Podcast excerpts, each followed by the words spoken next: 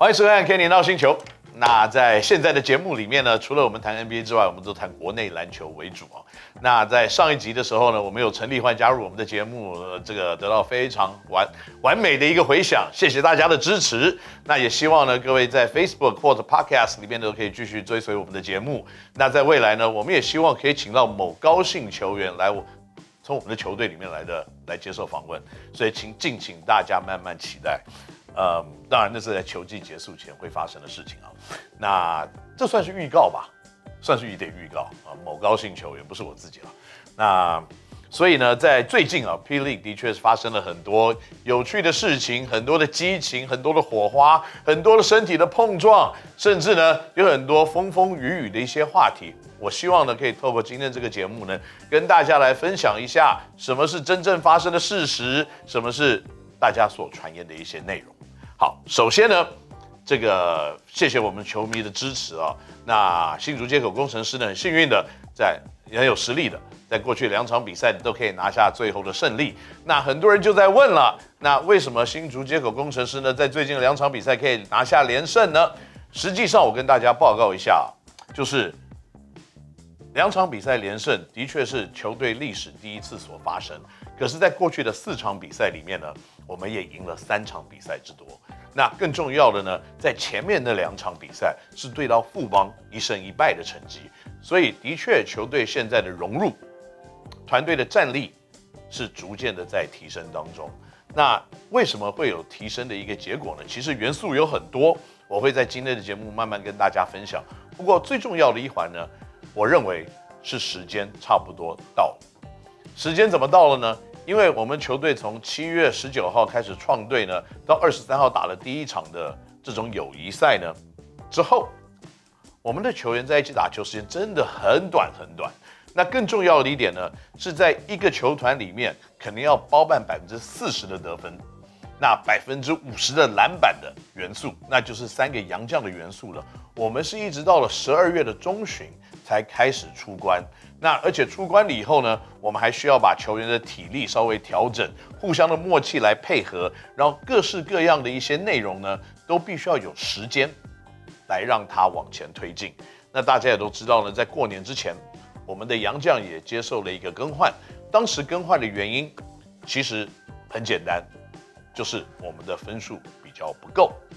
那特别在杨将的得分来看呢，我们如果三位洋将两个人可以上场，我们取。前二名的得分洋将的来做一个平均的话呢，工程师队在过年前的我们的十三场比赛里面呢，洋将的总得分是三十八点二六分。那三十八点二六分呢，跟我们的平均得分的百分呃八十九点一八分是大概百分之四十左右。OK，百分之四十左右。那如果我们把这样子的数据跟另外的三队来做比较的话呢，八十九分是四队里面得分最少的，那次少的得分呢是九十点八分，那再接下来呢是九十一点四分，那最多得分的是一百点五五分，那这个是在过年前所发生的，那所以如果以得分来看，我们最低。如果我们防守没有做得更好的话，那当然我们就是敬陪末座。所以在十三场比赛里呢，接口工程师才赢了三场比赛而已。那表示说呢，我们的得分明显的跟不上我们的十分的节奏。那在杨绛的表现来看呢，三十八点二六分也是四队里面最低的。倒数第二名三十九点三分，的确也没有特别的高。可是那一队呢，我现在把另外三队的名字都不讲了，以免大家觉得啊，我在怎么样怎么样怎么样。可是呢，三十九点三分的那队的本土球员的平均得分，可想而知的，大概就在六十分左右以上。本土得分六十分以上，那比洋将的贡献还要多了。所以他们的得分比来看，大概也是占百分之四十左右。啊，没有不到百分之，我们的洋将平均得分大概在占百分之四十五左右，可是他们只占百分之四十而已。那另外一个球队呢，他们的洋将得分。是四十七点八九分，那就比我们的杨将得分几乎多了九分以上。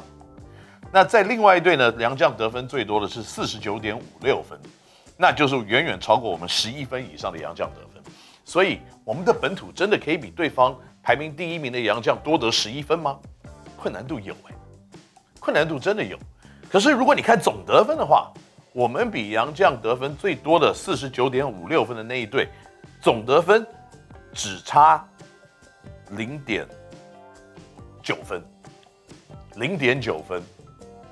那如果我们可以提升杨绛的得分，是不是赢的几率就开始出现了？当然。数学没有这么的简单，你还要把攻击的次数跟出手的位置这些东西全部 factor 在里面。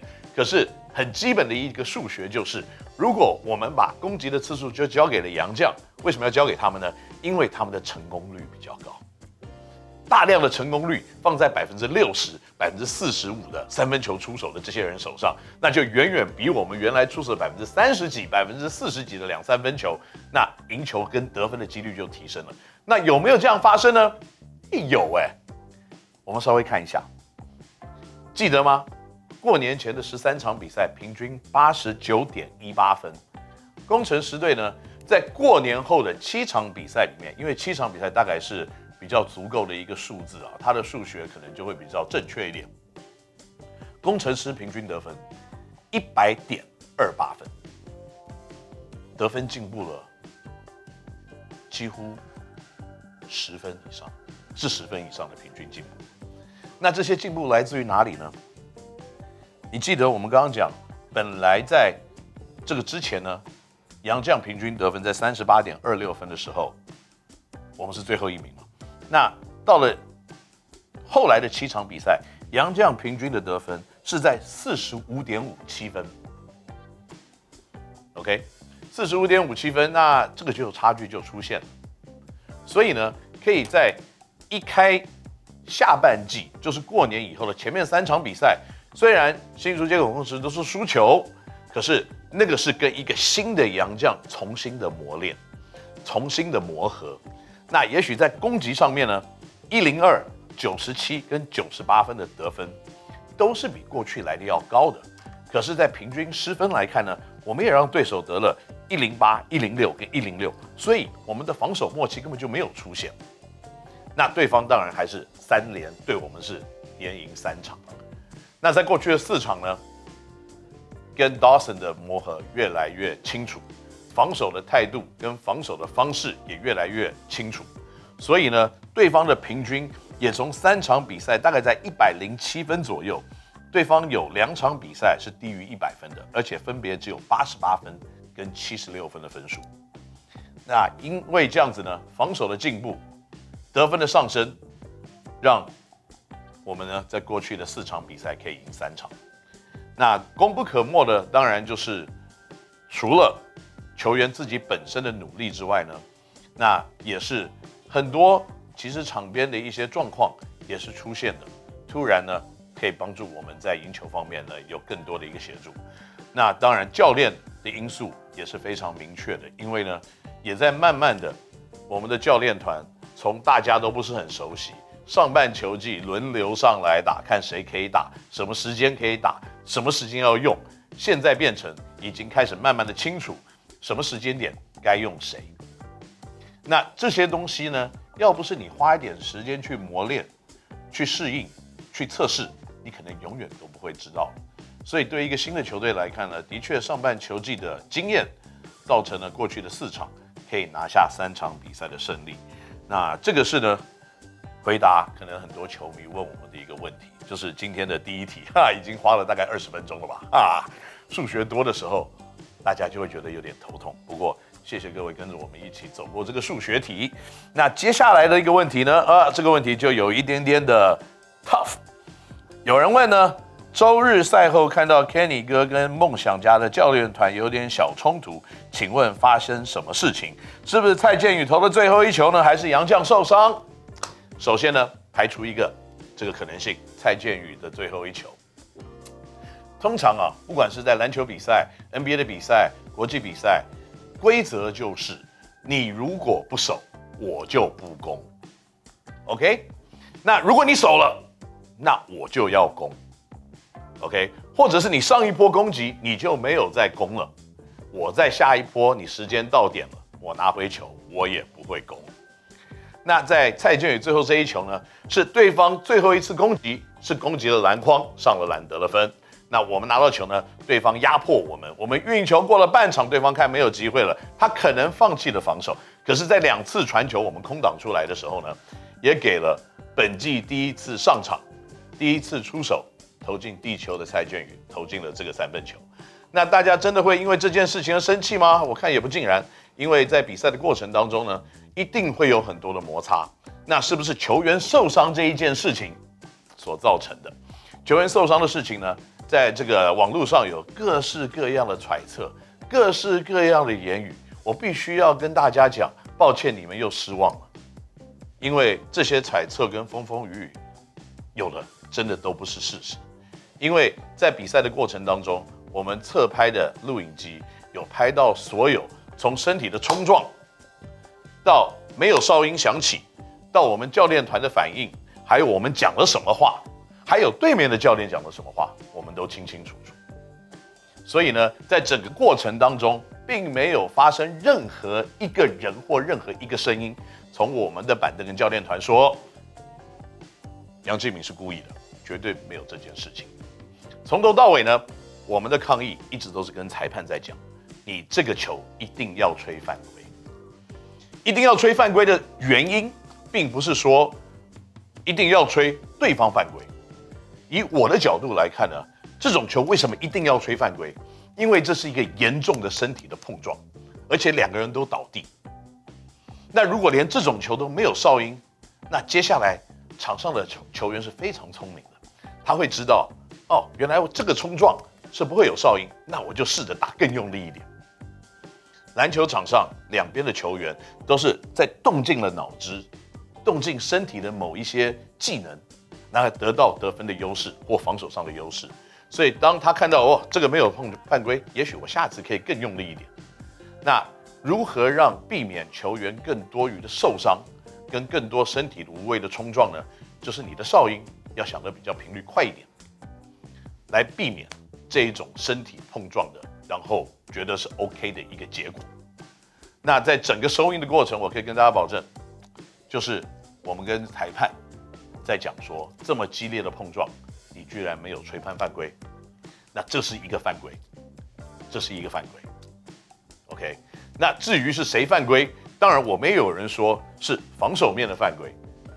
那如果大家去看影片的话呢，进攻犯规的正面的碰撞有没有发生？如果没有的话，那就是防守犯规；如果有的话呢，就是进攻犯规。所以我相信大家自己可以做这个方面的预裁判。那至于为什么会有这些身体的这个？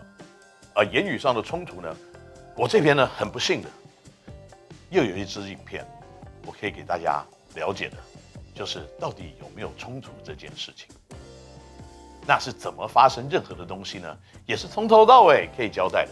所以如果各位想在网络上做一些不实的风向的带领的话，你可能要失望，因为如果你真的这样做，或者是你真的把这些事情弄得太严重或太大的话，搞不好会有法律责任。好，这点我就先提到这边了。OK，那至于田磊退休后会找他来当教练吗？这个问题问得很好。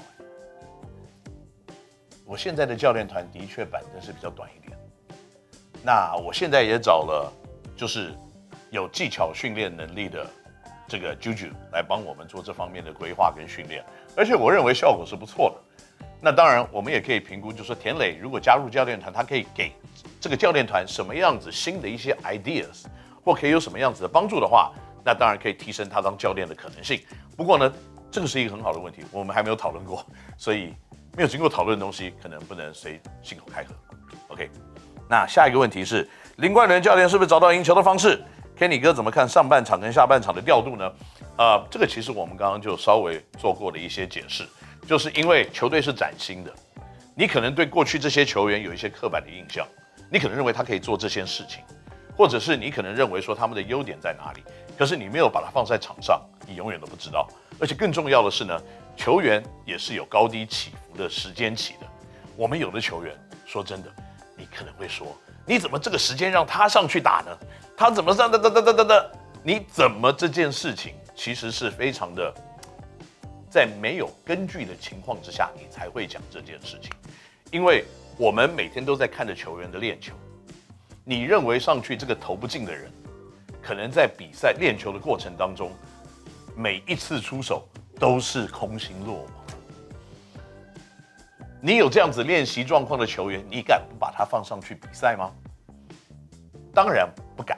特别是你需要三分投射的时候，你的球队本来就有几个定点，或者是定义在投篮三分的射手群的时候，你时间到了，他应该就上去表现了。这个就有点像你打棒球的时候，哇，这个左右投手上来了，哇，这个时间点我就要左打者上去了，我就叫一个代打上来。同样的道理，我需要三分投射了，我就叫我的三分专家上来。然后三分专家呢，今天状况又不好，那不一定是球员的问题，教练也可能有问题。可是大家要明确的了解一件事情，某一个时间点哪个球会上去，一定有它的原因在。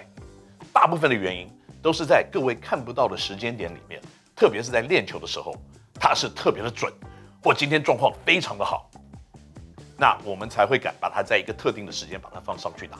那如果最后的结果没有成为我们大家预想到的，那多几次发生，那可能练球的情况。跟比赛的情况就没有办法作为等号的一个参考。那所以在过去的下半球季里面呢，你会发现冠伦教练的球员的运用的 rotation，就是他的上场的安排，跟球员上场的时间，有的是大幅的提升，有的是你比较看不到他的踪影在哪里。这个是为什么呢？上下半场、上下半这个球季的调度会有不一定的东西，以及不一样产生的机会。那。各位可能也会发现几件事情，就是说啊，那陈建恩现在投这么准，为什么你以前没有用他呢？说真的，这个也是一个练球情况的事情。因为陈建恩在这个球季刚开始的时候，大部分的时间他都受到他膝上面上面的影响，而且一上去一移动，他的膝盖就会痛。所以呢，在长久的时间呢，没有加入真正球队的练习。一直到了球季刚开始没有多久的时候，他才能真正的到场上，膝盖开始感觉比较不疼痛了。那他也，我说真的是带伤上场，而且呢，隐忍自己的痛楚，然后继续在场上打拼。他的经验值的确就是非常的足够的。那也在场上呢，成为一个非常关键的射手的角色。所以这个只是我提出一个案例来跟大家来沟通，就是，并不是说我们不用谁谁谁，有的人是因为受伤，有人。有人是因为练球状况好，那所发生最后的结果呢，也会造成下半球季呢，冠伦教练开始慢慢的了解每个球员的特性，以及呢在场上发挥的一个稳定性，而做出调度上面的一个改变。我希望这个问题的回答大家是满意的，因为我觉得这样子的理论是是正确的。好，工程师下半场表现的不错，跟雷特转任教练有关系吗？嗯，那是看大家怎么想。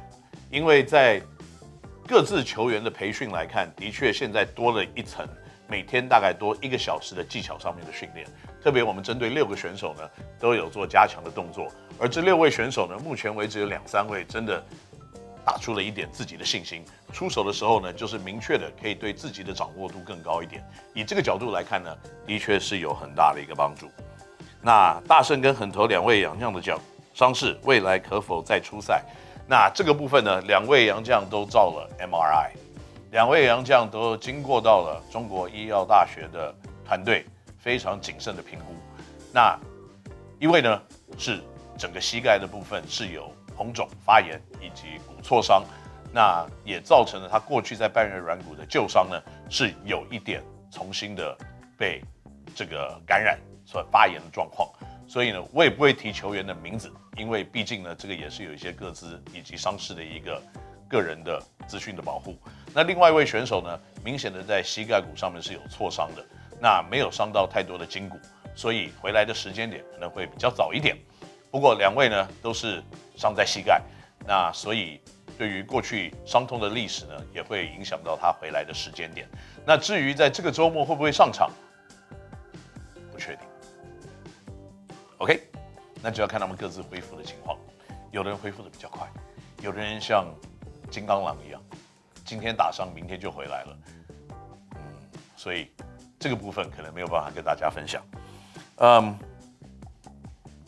上次 Kenny 说林明一隔离完还在适应，上场打多场比赛，Kenny 哥觉得他表现如何？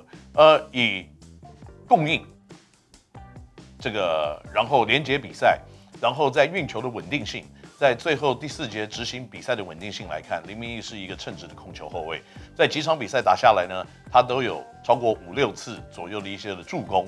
那分数虽然得的比较零星一点，也是因为他现在出手的感觉跟信心还没有找回来。不过我相信假以时日，林明义的表现会越来越好。因为在失误助攻比来看，林明义是一个非常称职而且水准以上的控球后卫。最后呢，因为问题很多，所以。把这个当做最后一个问题，就是明年会有新球队加入吗？新球队加入，我当然是非常的希望，因为呢，这个联盟需要更多的资源的投入。那没有比新的更多，我们可以一起来合作，把篮球环境创造更好的伙伴来加入，更好的一些想法。因为呢，这些新的球队加入，不只是意识到我们的比赛会更多的选择，有更多的场次我们可以来进行。更重要的是呢。他可以在这个篮球球员的市场里面呢，投入更多的薪资资源，以及呢，可能你想想看嘛，一个球队加入可能要多二十个工作的机会。过去哪有一个联盟像我们现在这样子，可能需要十几二十个 back office，就是后面的背后的工作人员的资源呢？如果这样子的一个这个支援的团队是存在的话，那我们的篮球的环境才会有蒸蒸日上，而且需要更多人才。可以投入更多的想法，以及呢，可以让我们的这个环境变得更好的一个机会。所以我非常的呃期待，以及希望呢，可以看到我们的联盟可以慢慢的成为一个比较大型的啊。先从我们现在算是四个球队的联盟，非常小型，等于算是呃 micro 或者是 nano 等级的，因为你至少需要四个球队才能成联盟嘛。所以我们等于是 nano，就是小型小型小型联盟。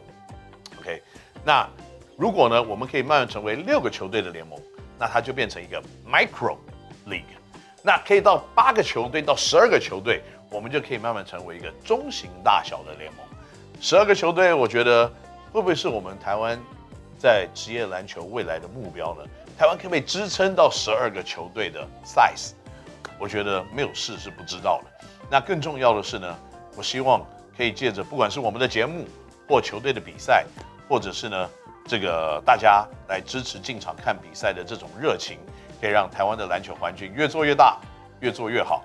那如果今天大家对于我的评论，或者是我为大家解释的一些内容，有什么需要指教的地方，欢迎你到我们 Kenny NOW 星球的留言这边的地方来给我们一些指教跟建议。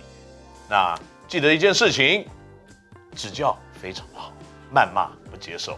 那如果你的谩骂是有理由的，那感谢你，这个就不是谩骂了，这个就叫做指教了。我们下次 Kenny NOW 星球再见，拜拜。